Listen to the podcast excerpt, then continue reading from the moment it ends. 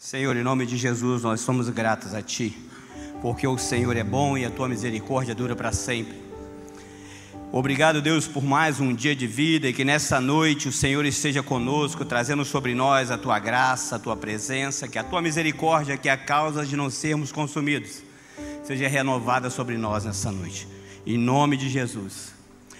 É, a galera da mídia, eu vou continuar no caminho do Rafael aí, gente como a gente Amém? Isso. E nós vamos falar hoje sobre Davi, só que nós vamos caminhar num caminho diferente hoje. Sobre Davi. Eu vou levar você comigo sobre dois aspectos da vida dele, sobre as nossas vidas, e que chama muita atenção. A história de Davi todo mundo conhece, amém? Então, nessa noite, a minha filha estava tirando onda com a minha cara, que ela falou assim: você vai vestido já para fazia propaganda da festa da roça, né? E do Amós. Falei, amém. Tem alguém aqui que ainda não fez o Amós? Queridos, faça porque vocês estão perdendo, tá bom? Não tem nada a ver com o encontro com Deus. Eu me converti numa igreja que trouxe o encontro com Deus para Cabo Frio. E nós fazíamos encontro para 300 pessoas, 500 pessoas. Então eu posso te afirmar, não tem nada a ver com o encontro com Deus.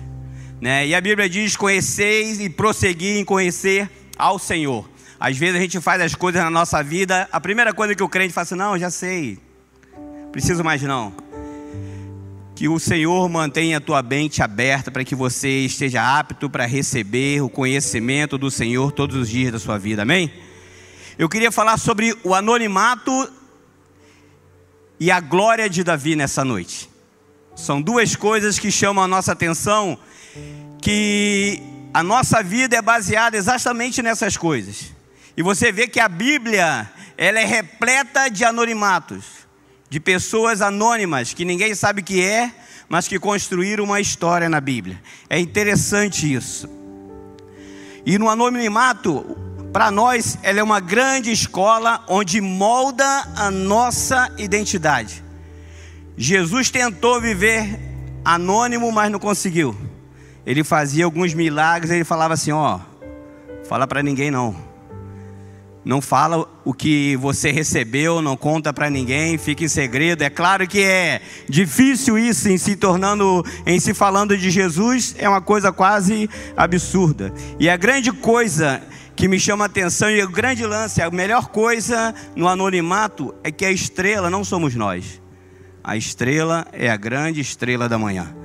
Sempre ele que precisa, como, diz, como está escrito, que ele cresça, que eu diminua, né? Como diz o louvor lá, que ele apareça, né? E que o nome dele seja exaltado todos os dias. Em se tratando de pessoas anônimas, em Mateus, quando Jesus faz a primeira multiplicação do pão, qual o nome do jovem dos cinco pães e dois peixinhos? Alguém sabe? Porque no anonimato das nossas vidas, nós vamos fazer coisas que as pessoas não vão saber quem nós somos, mas elas vão saber aquilo que nós fizemos. Nós vivemos coisas na nossa vida que muitas das, vezes, muitas das vezes a pessoa fala, mas quem foi esse cara? Não sei, eu sei o que ele fez, que mudou a minha vida, que mudou a minha história. E a Bíblia é interessante que ela trata sobre mulher, a mulher cananeia também, que a Bíblia não, em sequer momento, em nenhum momento da Bíblia diz quem era ela. Mas ela fez Jesus falar uma coisa interessante.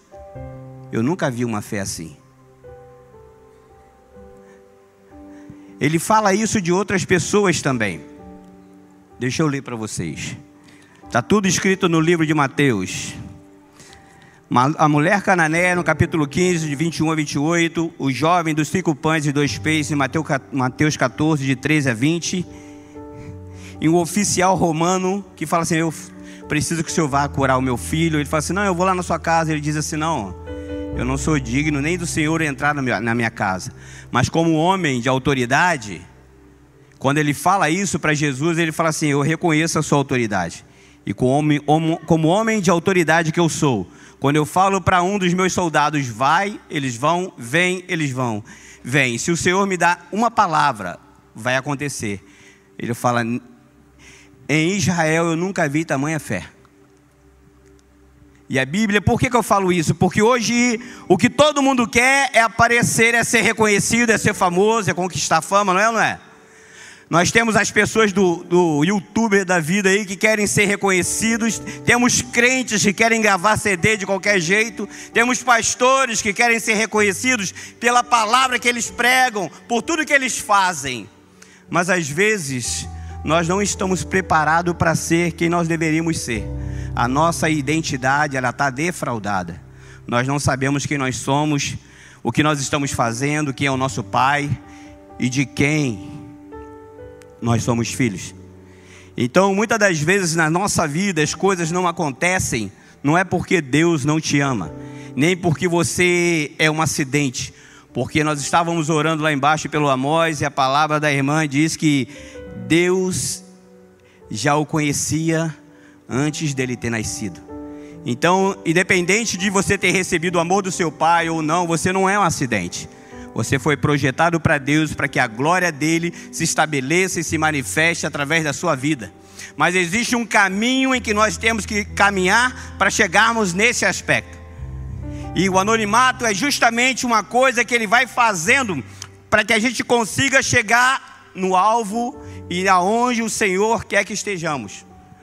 Porque são nesses momentos é que Deus começa a mostrar quem nós somos de verdade quando ninguém te conhece, quando você passa pelas ruas de Cabo Frio, quando você está no seu trabalho, quando você está na sua empresa na sua escola, você é só mais um para eles. Mas para Deus não. Você é o filho bendito de meu Pai que foi escolhido para fazer a diferença onde Ele te colocou. Mas é interessante que nesse momento da nossa vida, a Bíblia, ela pega essas pessoas que não têm nome, mas que fizeram algo que marcaram uma geração. A Bíblia conta a história de uma mulher que Jesus estava sentada e ela veio e derramou sobre a cabeça dele um unguento. E os apóstolos e todos os discípulos começaram a reclamar, mas pô, como é que está desperdiçando dinheiro dessa forma? Ele falou assim: não, qual é o problema dela querer fazer algo bom para mim? E ele diz o seguinte: essa mulher, ela não tem nome mas aonde esse evangelho for pregado, vão se falar da atitude que ela teve perante mim, que marcaram a geração. Por que, que eu digo isso? Porque Davi era exatamente desta forma. Davi, quando ele foi ungido, ele, quando ele foi ungido rei, ninguém sabia que ele tinha sido ungido para rei, porque Samuel diz assim para Deus: se o rei souber que eu estou indo lá ungir ele, ele pode me matar. Aí Deus fala para ele: então, você diz que você está indo lá para outra coisa. Samuel sabia o que significava aquela unção. Deus sabia o que significava aquela unção. Davi não. Mas ele continuou caminhando no caminho dele, independente de, de conhecer, de saber para que foi feito. Mas Deus tinha um plano. Deus sempre tem um plano e nunca perde na nossa vida o caminho que Ele traçou. Mas para que a gente consiga atingir o alvo que Ele tem para nós, existe um processo. E ninguém pode fugir desse processo. Porque é exatamente nesse processo que ele levanta homens e mulheres, jovens e adolescentes, cheios do Espírito Santo, que não se corrompem com essa geração e não trocam a sua vida por um prato de lentilha, mas estão dispostos todos os dias a fazer a diferença na vida de alguém. O Evangelho de Gênesis e Apocalipse sempre foi e sempre será um justo pelo pecador.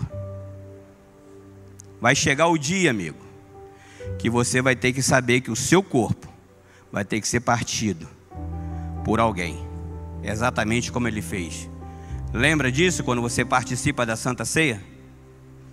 Você sabe o que, que significa ele dizer assim: Esse é o meu corpo que é partido por você? Porque eu sou o pão da vida, e eu parto o meu corpo por causa de cada um de vocês aqui. E se nós somos filhos dele, filhos do eterno e irmãos de Jesus, vai chegar o dia que ele vai falar assim: aí, Fernando, hoje é o seu dia de partir o seu corpo por alguém. Hoje é o dia de você entregar a sua vida como a ovelha muda que é levada para o matadouro todos os dias. Você já pensou sobre isso, que o seu dia vai chegar? E quando ele chegar, o que, é que você vai fazer? Você vai falar assim: não conheço Jesus, não, amigo, está me, tá me confundindo com outra pessoa. Ou você vai dizer assim: eu sou eu mesmo. E se a pessoa falar assim: está preparado para morrer? Porque ele diz assim: aquele que me nega diante do homem, eu nego ele diante do Pai. Amém ou não? Queridos, em nome de Jesus,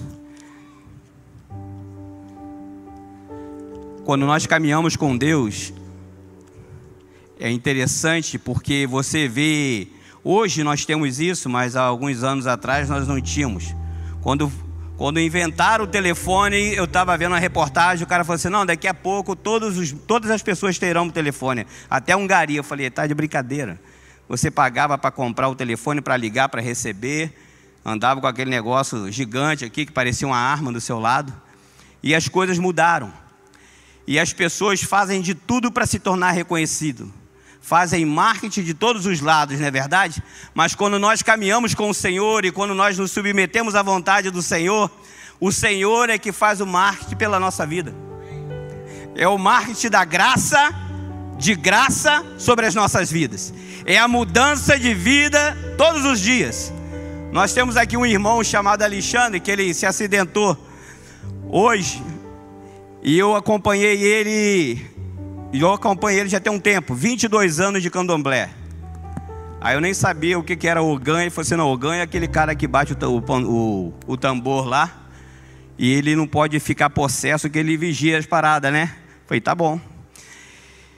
E eu comecei a caminhar com ele, nós começamos a orar, a estudar a Bíblia, a ler. Ele fala assim: meu irmão, você tem que consertar, você tem que mudar, você tem que melhorar. Você teve quantos relacionamentos? Eu tive tantos, é mesmo? E como é que foi? Começa a voltar lá e consertar o caminho que você fez. E ele começou a fazer isso. E teve uma mulher que ele, que ele se separou dela um tempo, que a última vez que ele esteve com ela, ela ligou para a polícia. Para você ter ideia como foi um encontro bom com Ele. E depois desse período todo de conhecer a Jesus, de entregar a sua vida a Jesus e começar a lutar para que a vida dele seja transformada, eu falei com ele: você vai ter que voltar um dia lá.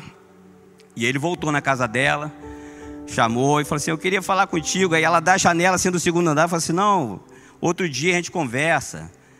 Eu falei: Quando você pode conversar? Tal dia você vem. Ele foi lá, ele começou a falar com ela. Ele falou assim: Eu queria só te pedir perdão por, tudo, por todo o dano que eu te causei, por tudo que eu fiz você chorar, por tudo que eu fiz você passar.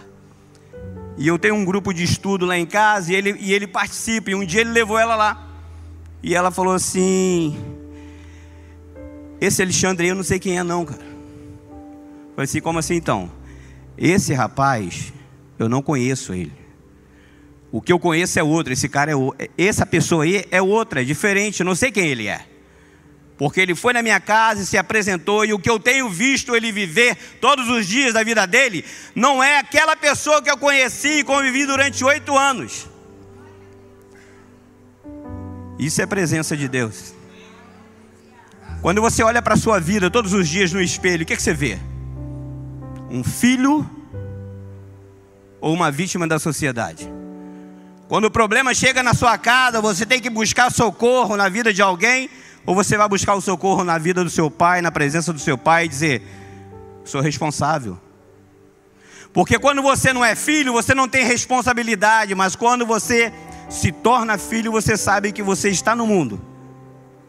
Porque assim como Jesus fala lá em Mateus, que a sua luz brilhe. Eu coloquei em você a luz para que a luz brilhe na sua vida. E eu coloquei você o sal na sua vida para que você comece a temperar a vida de quem não tem tempero e faça a diferença na vida dela. Nós estamos num ambiente escuro aí. Se você ligar uma vela, todos os olhos se voltarão para ela, sim ou não? Porque a luz, por menor que seja, ela predomina sobre a escuridão. Amém ou não? E você, como luz, tem predominado sobre a escuridão ou não tem feito a diferença? Sabe por quê, queridos? É muito importante você pensar isso, porque nós caminhamos no Evangelho muito tempo. Eu tenho 31 anos de caminhada. E você pode ter certeza disso, que eu já vi de tudo e de todos.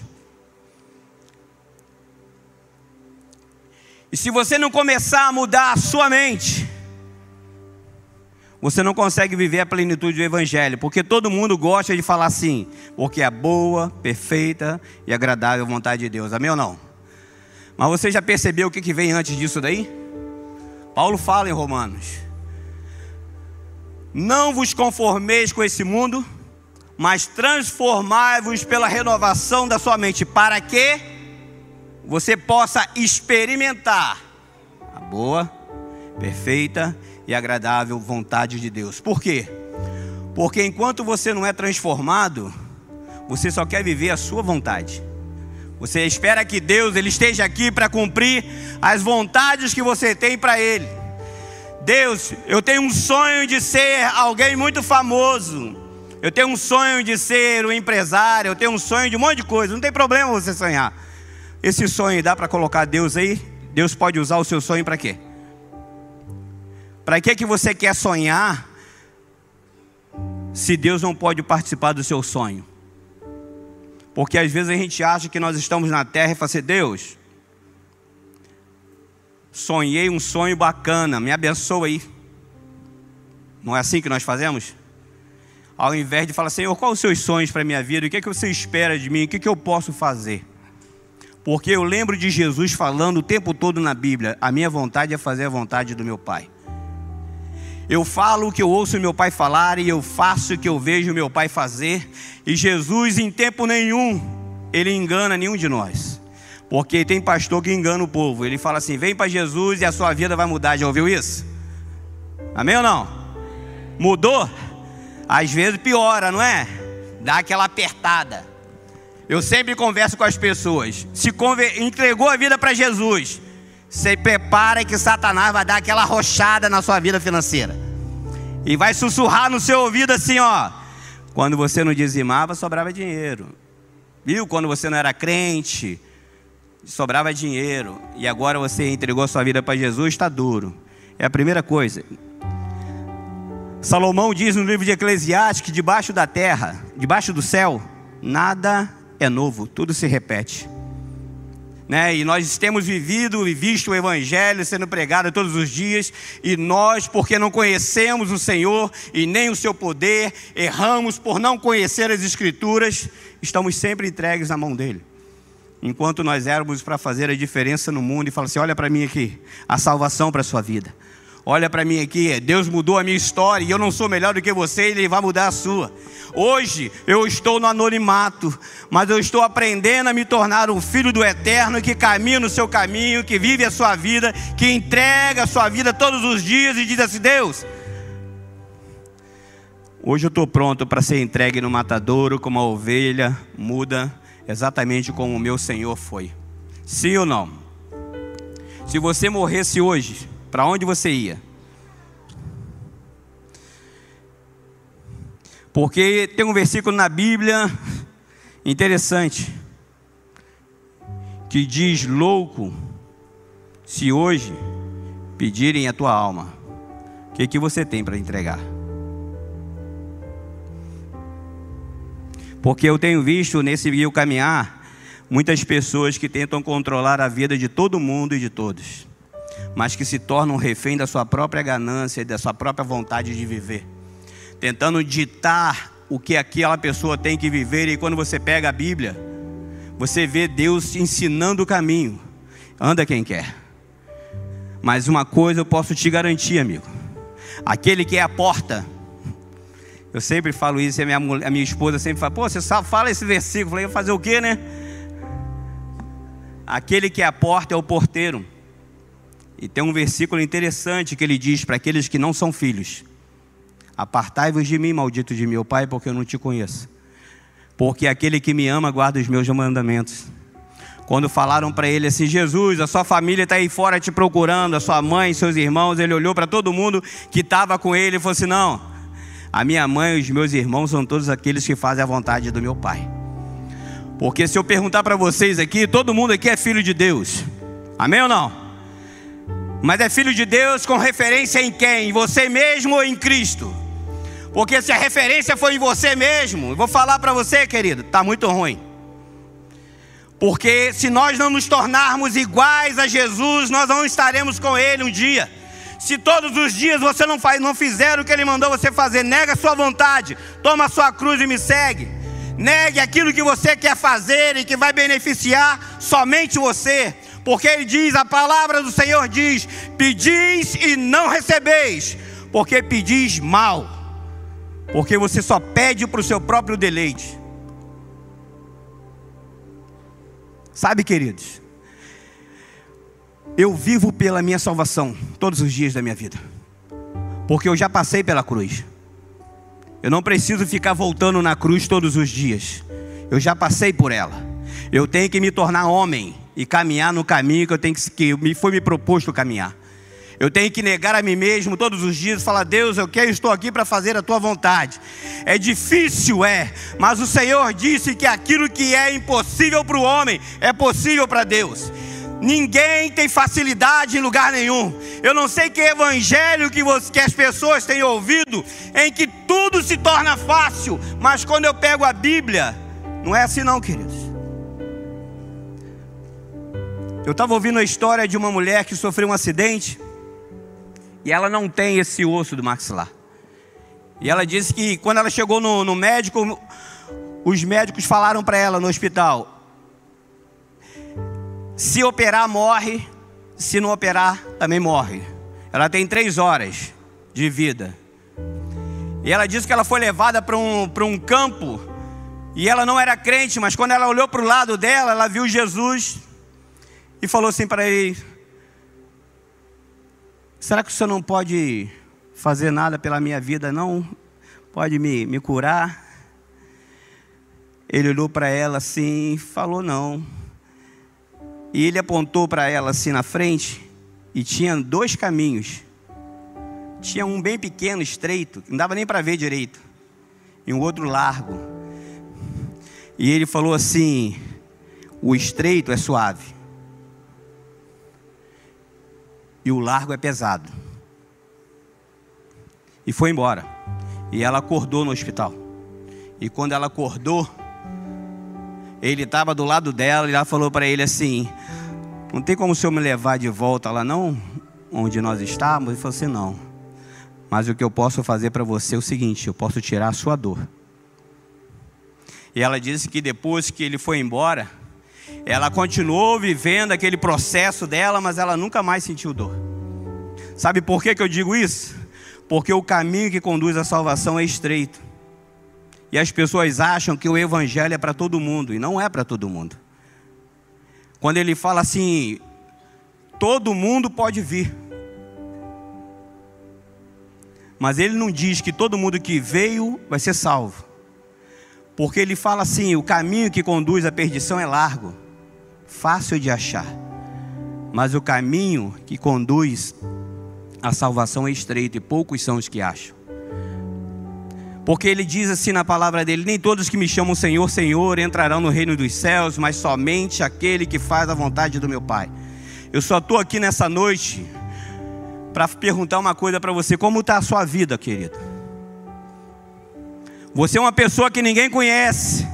Talvez você é só mais um onde você foi colocado. Mas Deus conhece você. Mas Deus conhece a sua história. Mas eu falei para você que eu ia falar de Davi hoje. Davi, quando ele começa a, a ser perguntado, quando ele está diante de Golias, e todas as pessoas achavam que ele não era capaz de vencer um gigante ele diz assim: Não, deixa eu falar um negócio para vocês aqui. Um dia eu estava cuidando das ovelhas do meu pai, veio um urso ou uma ursa, tentou pegar as ovelhas dele eu fui atrás dela e tirei a ovelha.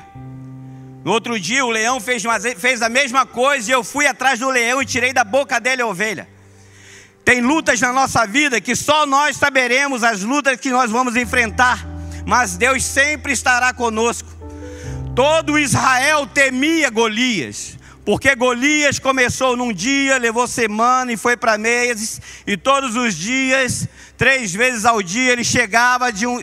Existia um vale e um monte de cada lado, e no meio um vale, ele gritava: Tem homem aí em Israel que possa lutar comigo? Existe homem aí suficiente para guerrear comigo? Porque quem vencer essa batalha vence a guerra. E um dia, Davi chega naquele acampamento para levar comida para os irmãos, e na hora que ele chama, Golias vai lá e fala assim: Tem homem aí? E ele pergunta assim: Quem é esse aí, incircunciso, que está afrontando os exércitos do Deus vivo? Você reparou que todo mundo que estava ali não se via como servo do Senhor? Não sabia a identidade que eles tinham, eles achavam que a gente está aqui só mais um, né? Nosso rei grandão aí, maior do que todo mundo, amarelou, nós temos o direito de amarelar também.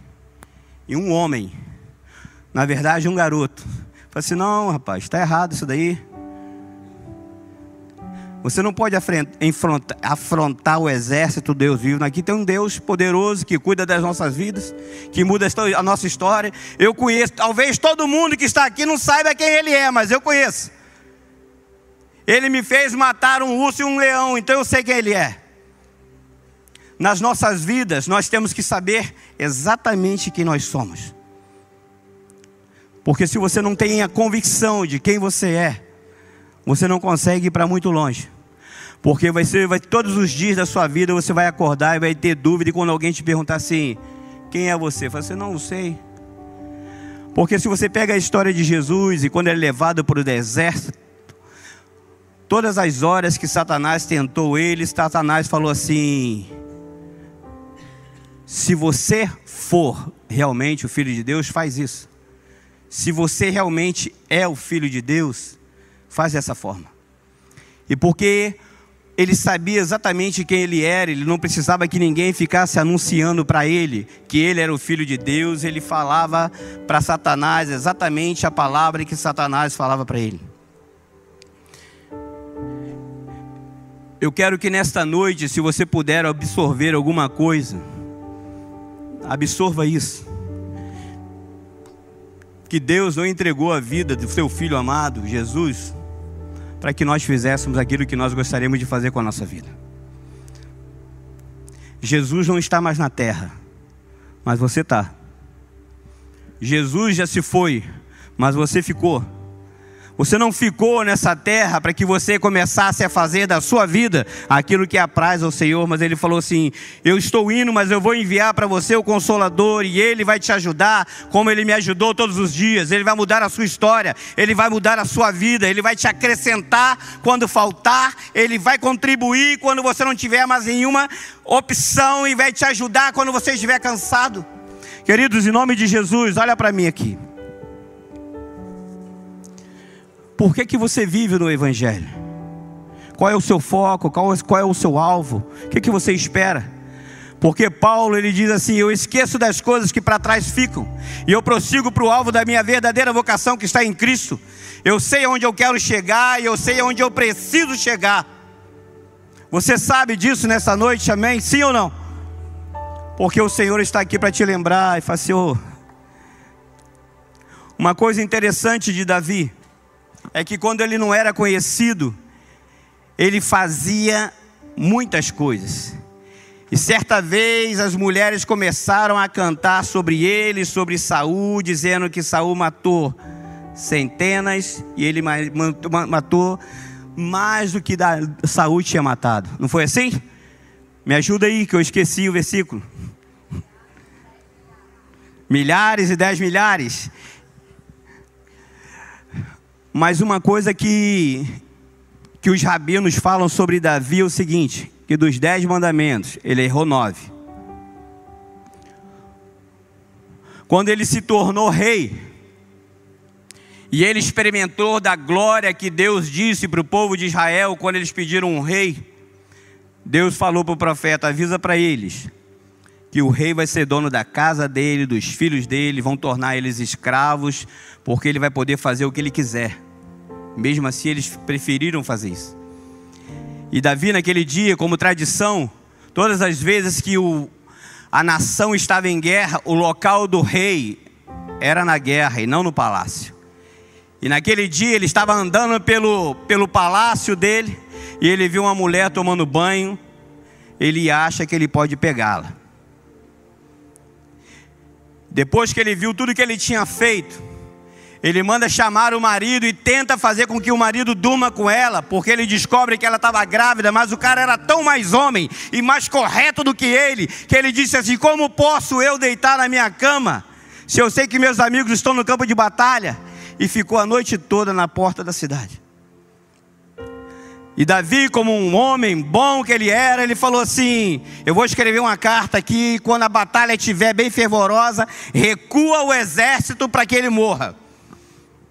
E ele cobiçou, ele assassinou, ele mentiu, ele fez tudo que Deus falou assim: não faça. Mas ainda assim, Deus não deixou de amar. Porque a Bíblia diz que não existe ser humano que tenha cometido um pecado, que seja vermelho como sangue, que ele não possa transformar branco como a neve. O interessante desse caso de Davi é que todas as vezes que ele era confrontado com a verdade, ele não recuava. Porque quando o profeta foi até ele e falou para ele assim: Vou te contar uma parábola, porque parábola não é coisa de Novo Testamento. Tinha um homem muito rico que tinha um monte de ovelhas, e tinha um homem pobre que só tinha uma ovelha. E esse homem rico, você acredita que ele foi lá no homem pobre e pegou a única ovelha que ele tinha, e ele se irou e falou: Fala quem é que eu vou matar agora. E o profeta Natan fala assim: Você, pô. Você tem um palácio com várias mulheres e você foi lá na casa do Urias e pegou a única que ele tinha. E ele se arrepende, e aquele arrependimento transforma a vida dele, mas a consequência não é perdoada. Mas o cara, quando estava no anonimato, ele começou a ser reconhecido por Deus como homem segundo o seu coração, e começou a fazer tudo aquilo que Deus queria que ele fizesse. Porque Davi teve várias oportunidades de matar Saul. Ele falou assim: Não, não vou matar, isso daí é com o Senhor. Ele é ungido do Senhor. Eu não tenho direito. E às vezes nós temos o direito de falar mal dos pastores, dos líderes, dos, da galera do louvor, não tem? E como diz Judson, problema sou eu. O problema não é o ministério de louvor, o problema não é o pastor, o problema não sou eu que tenho um coração tão duro que Deus não consegue mudar ele. O meu coração já virou pedra. Sabe qual o grande problema de você não saber quem você é? É que você não sabe a identidade que você tem. Você acha muito legal você vir num culto, receber uma palavra e sair daqui e falar assim: Eu vou mudar a minha história, eu vou mudar a minha vida. E quando você chega em casa, a primeira coisa que você faz é ligar a televisão e sentar no sofá e nada muda. Você acha muito bom estar num culto onde o louvor é bom, onde a palavra é boa mas você continua a mesma coisa, amigo. Você não tem ideia de quantas pessoas chegam para mim todos os dias e falam assim: oh, eu quero mudar a minha vida. Quando nós estamos na escola de intercessão, várias pessoas falam assim: eu vou mudar a minha vida, eu vou, vou pedir, vou deixar que Deus seja transforme a minha vida. Mas quando começa a falar assim: vamos lá, vamos caminhar. Aí o cara assim: não, mas aí não dá, né? Porque eu tenho que me negar, eu tenho que deixar de ir para onde eu quero ir e começar a buscar a vontade e a presença do Senhor todos os dias. O nosso grande problema é que nós dizemos que amamos Deus, mas não, nós não confiamos o suficiente para saber que Ele tem o melhor para a sua vida. Você acha que Deus vai te dar o pior marido e a pior esposa só para tratar a sua vida? Você acha que Deus vai fazer algo ruim porque Ele quer transformar a sua vida dessa forma? Preste atenção, queridos. Você acha mesmo que quem criou os céus e a terra, e do nada criou um ser humano, ele precisa fazer isso com você? Nós vivemos hoje um evangelho onde o grande problema da igreja é paternidade. Ninguém, porque todo mundo teve um pai, um pai péssimo como pai, não teve uma referência de paternidade, ele não consegue ver Deus como pai, ele acha que Deus é exatamente como ele é, que faz algo querendo outra coisa em troca. Como você fala para o seu filho todos os dias: se passar de ano, ganha o presente. Deus não é assim. Mas se você não mudar a sua vida, você não vai ganhar o presente. Isso eu tenho certeza. Porque Deus fala assim: que o meu desejo é uma família de muitos filhos semelhantes a Jesus. E Davi, depois que tem esse encontro com o profeta Natan, e ele começa a olhar para dentro dele e começa a ver aquilo que ele precisa mudar e começa a compor os salmos que ele falava: Senhor, apressa-te no meu socorro, me ajuda, Senhor, me ajuda, livra dos meus inimigos. E ficou marcado aquele homem de geração em geração. E Deus fala para Davi: o seu trono nunca ficará vazio. E nós temos Jesus, o descendente de Davi, que virá e viverá para a eternidade, reinando sobre todas as coisas.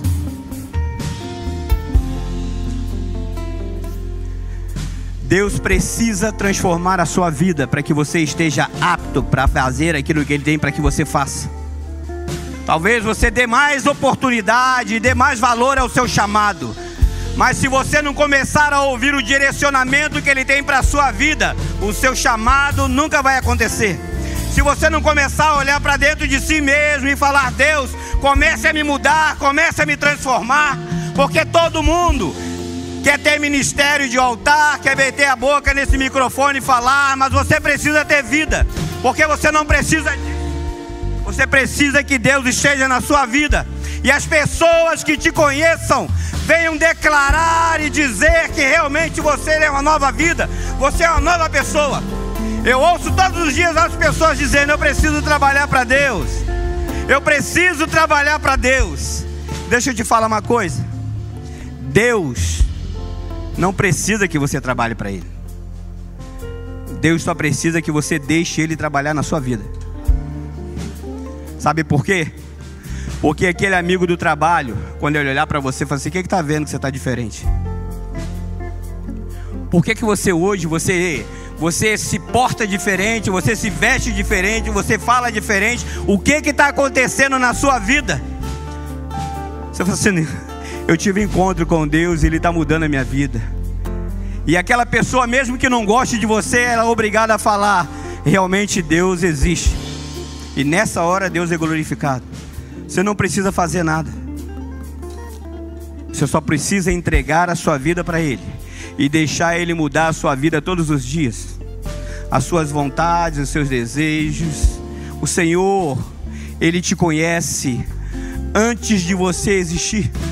E Ele diz assim: Eu sei os pensamentos que eu tenho sobre você. Não são pensamentos maus, mas são pensamentos de paz em nome de Jesus, nessa noite, olha para aquilo que você está vivendo. Veja a vida que você está vivendo. Essa semana encontrei um jovem desesperado que deixou de ir para os PGs e falou assim: Fernando, eu preciso mudar minha vida, cara.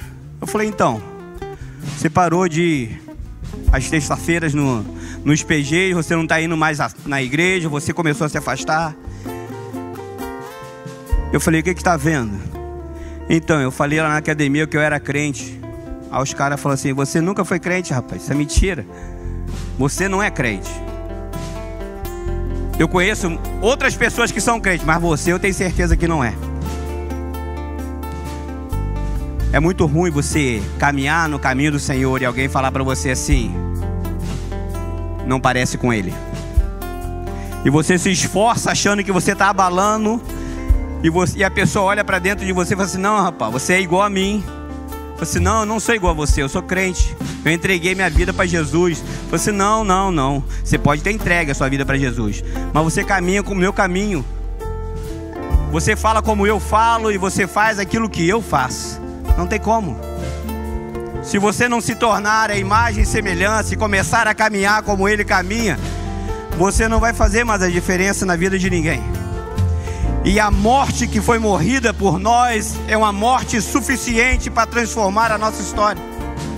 Deus precisa mudar a sua mente para que então você comece a viver a boa, perfeita e agradável vontade do Senhor e dizer: Senhor, ainda que ninguém me acredite, ainda que eu não seja reconhecido por ninguém, ainda que as pessoas acham que eu sou só mais um, o Senhor me chamou O Senhor me escolheu. E ainda que a minha família toda não acredite, não importa. O que importa é o que o Senhor acha que eu sou e quem eu sou. Não importa o que os meus parentes digam, não importa o que as pessoas pensem. Eu sei em quem eu tenho crido e eu sei que o Senhor é poderoso para fazer infinitamente mais de tudo que eu possa pedir, pensar ou imaginar. Aleluia. Deixa eu te falar uma coisa nessa noite sobre Davi. 1 Samuel, no capítulo 17, o versículo 55, Saul fala assim: Quando Saul viu Davi sair para lutar contra o filisteu, ele perguntou para o comandante Avner: Avner, de quem esse menino é filho? Pela sua vida, ó rei, Avner respondeu: Não sei. O rei replicou: Descubra de quem esse menino é filho. Quando Davi retornou a matar o filisteu com a cabeça dele na mão, Avner trouxe ele até Saul e ele perguntou: Jovem, de quem você é filho? E Davi respondeu: Eu sou filho do seu servo Ninguém nos conhece. As pessoas perguntam sobre nós: quem você é? Quem você é? Você é quem? Mas nós podemos dizer nessa noite, pela fé daquele que nos salvou, que nós somos filhos do Deus vivo. Nós somos aqueles que fomos chamados e fomos levantados para marcar a nossa geração. Nós somos aqueles que fomos resgatados para resgatar libertos para libertar, fomos transformados para transformar. Fomos aqueles, aqueles que fomos chamados para onde nós chegarmos, a glória do Senhor chegar. Que haja salvação, que haja cura, que haja libertação, porque nós chegamos e a presença chegou.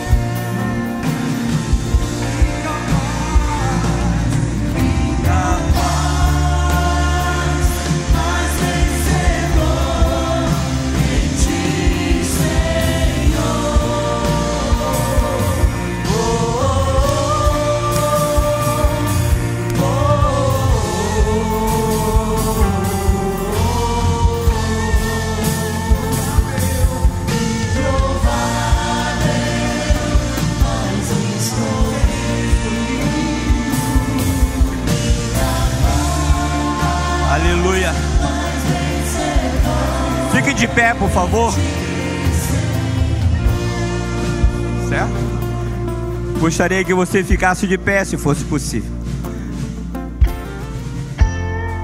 Eu queria que nós orássemos nessa noite. Mas que nós orássemos de maneira diferente hoje. Que nós fôssemos verdadeiramente sinceros com o Senhor. Porque Deus te conhece, querido.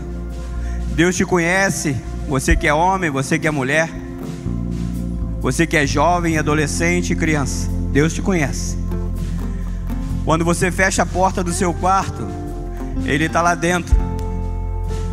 Quando você está lá na sua escola e você fala para os seus amigos que você é crente, mas você gosta de colar e de passar cola, você está envergonhando o nome do Senhor.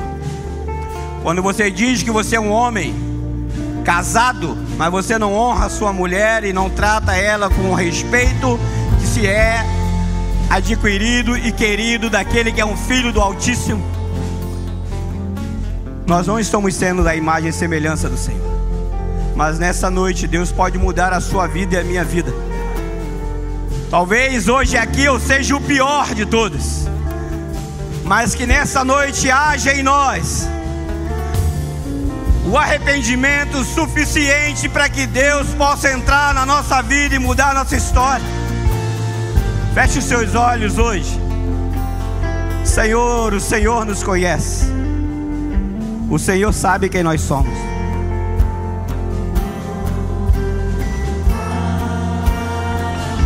Nós somos o improvável do Senhor.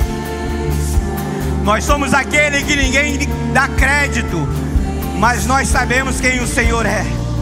E que nesta noite, se eu não estou me portando como filho do Senhor, alcança o meu coração, alcança a minha vida, muda a minha história, Deus. Que o Senhor me dê mais uma oportunidade nesta noite para me encontrar com o Senhor de verdade e colocar o meu coração nas tuas mãos e dizer: Deus, muda a minha vida, muda a minha vida, quebra esse coração de pedra e transforma a minha história em nome de Jesus, Deus. Alcança o meu coração nesta noite, Espírito Santo. Porque eu sou improvável para as outras pessoas. Para o Senhor eu não sou improvável. Me perdoa, Senhor, da vida que eu tenho vivido. E me ajuda a caminhar no teu caminho. Me ajuda a colocar a minha vida todos os dias no seu altar em nome de Jesus. Porque eu não sou mais o improvável. Eu não sou mais aquele que é improvável. Eu fui achado pelo Senhor. Eu fui achado pelo Senhor. O Senhor me encontrou. Oh! Eu não sei se você percebeu o alinhamento profético entre os louvores, a oração e a palavra. O arrependimento que vai nos possibilitar ser resposta para um tempo, para participar da revolução, que é a revolução do reino de Deus. Só que se a gente perceber nas nossas vidas, muitas vezes acontece a mesma coisa que aconteceu com Davi. Davi já tinha tido experiências com Deus. Davi já tinha experimentado daquilo que Deus podia fazer na vida dele. Já tinha derrotado o gigante. Só que em um momento ele se perdeu. Momento ele começou a ir para muito longe. E pior, ele nem percebeu. Natan vai até ele. E olha que curiosidade. Natan pega Davi e consegue levar ele para um lugar aonde ele adorava o Senhor de todo o coração no lugar onde o coração dele realmente alegrava o coração de Deus, que é no pasto, nas ovelhas. Nessa noite, o Espírito está levando pessoas para aquele lugar que um dia ela fluía em Deus. Naquele lugar, um dia onde ela tinha muita fome, muita sede, e ela experimentava, experimentava dessa água, comia desse pão. Eu não sei com quem o Espírito está falando nessa noite mas existe um chamado para você voltar para o lugar que você nem, nunca deveria ter saído. Eu não sei o que pessoas fizeram com você. Eu não sei o porquê você escolheu esse caminho. Mas hoje Deus quer renovar a aliança com você da mesma forma que foi com Davi.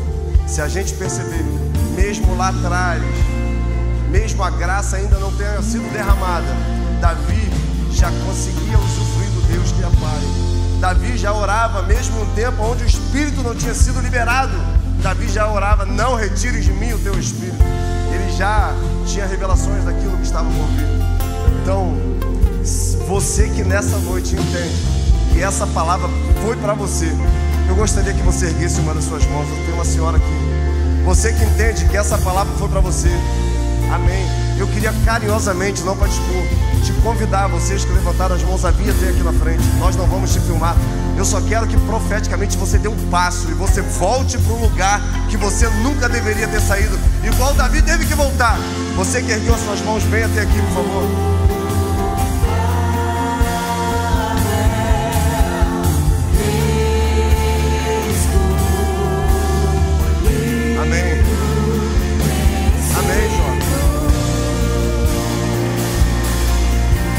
mais gente que ergueu as mãos. Vem aqui, vamos orar juntos.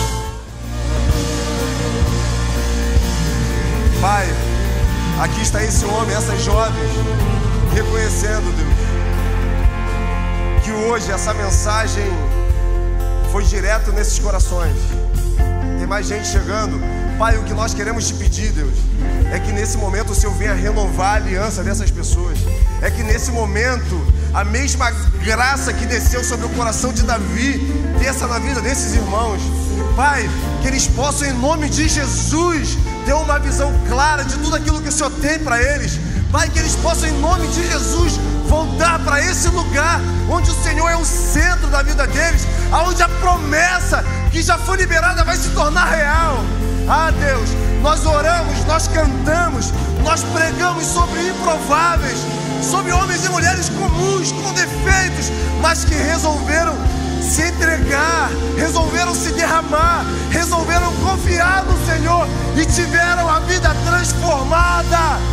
E é o que nós queremos te pedir nessa noite: que essas vidas sejam transformadas, que as fraquezas se tornem força, que a tristeza se torne alegria, que a falta se torne abundância, que o coração de pedra seja substituído por um coração de carne, e em nome de Jesus quando eles abrirem os seus olhos, eles vejam a glória de Deus se manifestando, não na vida de pessoas, mas através da vida deles. Pai, em nome de Jesus, nós declaramos que a partir de hoje, toda cédula, tudo aquilo que mantinham eles agarrados a qualquer coisa que não fosse o Senhor, perca a validade e que o teu reino de Deus se manifeste na vida deles e através da vida deles. Nós oramos como igreja do Senhor e declaramos o melhor tempo dos céus na vida dos nossos irmãos, na certeza de Deus é que vai na frente pelejando. Amém, igreja? Amém, igreja? Oh, você pode aplaudir o Senhor?